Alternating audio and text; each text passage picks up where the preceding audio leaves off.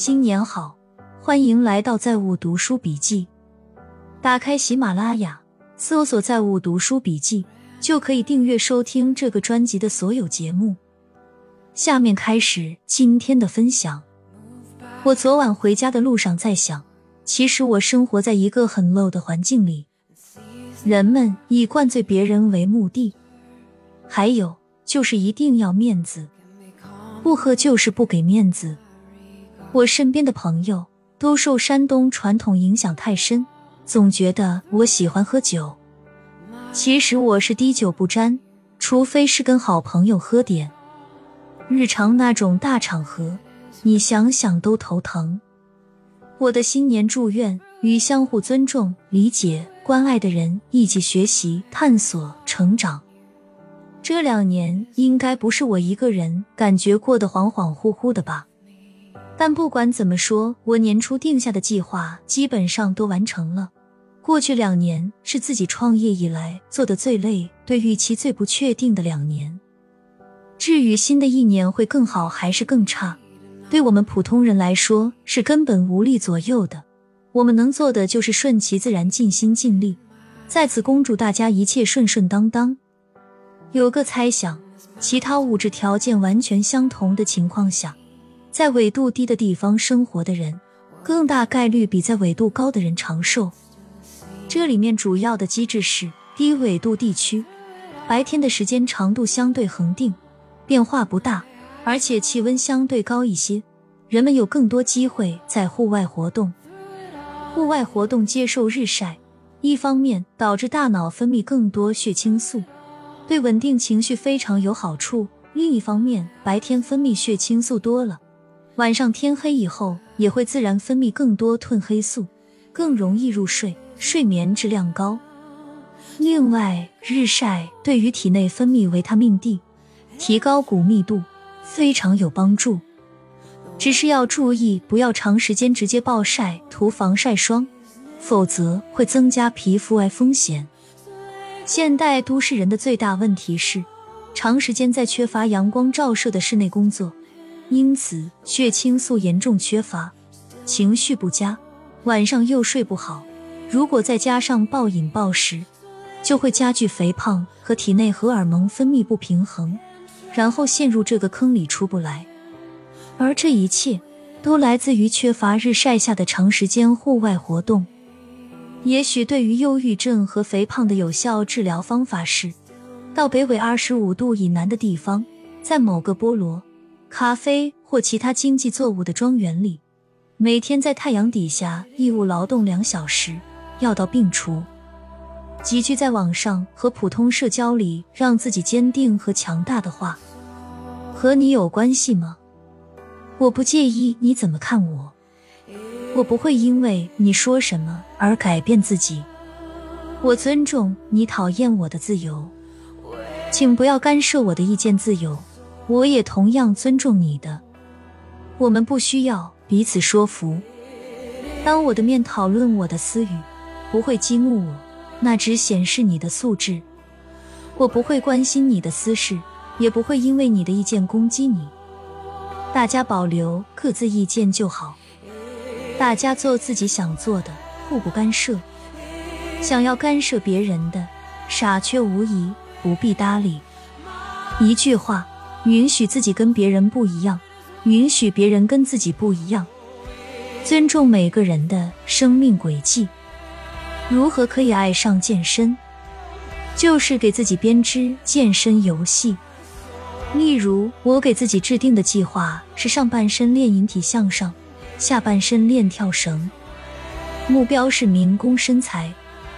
但是，一口气跳二十分钟很难。怎么解决这个问题呢？我跳两分钟去做一组引体向上，就会觉得好简单，一举两得。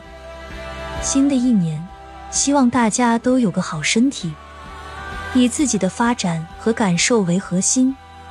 太过于在乎别人感受，而导致自己动作变形的人，要学会认清楚一个事实：别人喜不喜欢你，不在于你有多温柔、多体谅、多会付出，而在于你有让他喜欢的实力。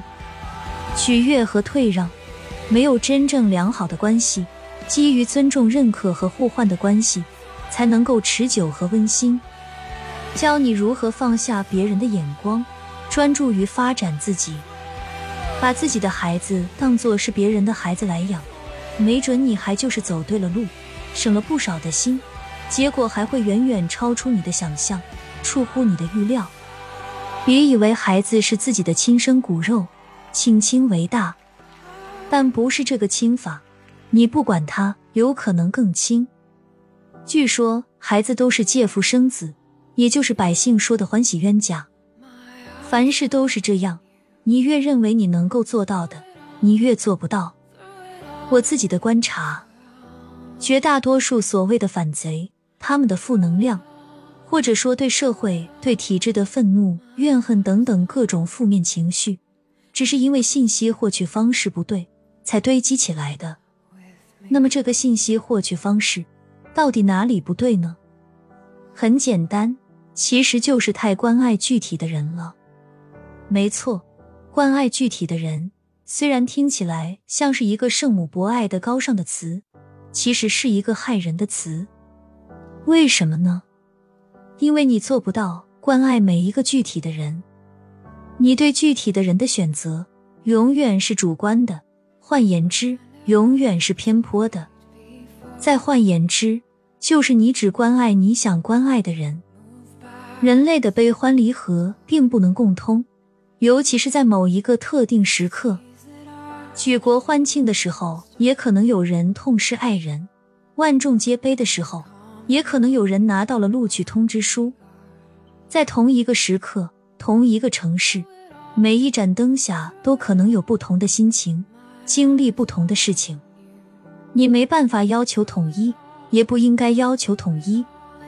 只要这些悲欢离合是真的，那就是真的，而且是可以并且值得表达的。几家欢乐几家愁。作为我们个人家庭，要不要学习张居正做一下精简优化呢？不必。在高速发展的大环境下，你追求的精致，你的完美主义，在更高维的格局面前一文不值。这个更高维就是高收入、高发展。不断打破原有框架和天花板，而精简优化呢，则是加固框架与天花板。有位企业家说过这么一句话：“精致的文艺不是浪漫，粗糙的宏大才是浪漫。”一句话，赶路要紧。当一个人说他找不到有兴趣的事情做的时候，本质往往是其输入和输出信息网络过于狭隘，一直找不到。进一步提高生活质量和效率的各种微小的切入口，如果找到了，他是根本不需要任何人去催，早就废寝忘食的去做了。金庸武侠世界的人物活动大事年表，十五部小说，跨越了两千多年。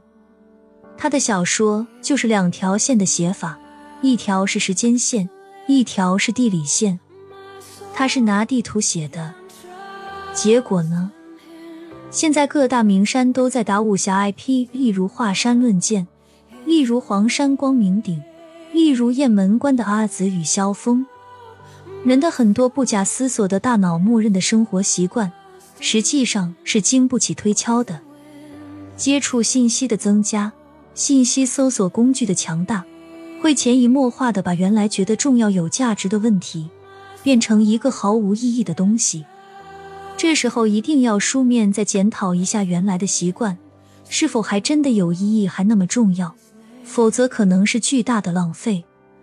最佳的默认方向，除了选择最多，而且需要防守保护成果的成本远低于进攻破坏的成本。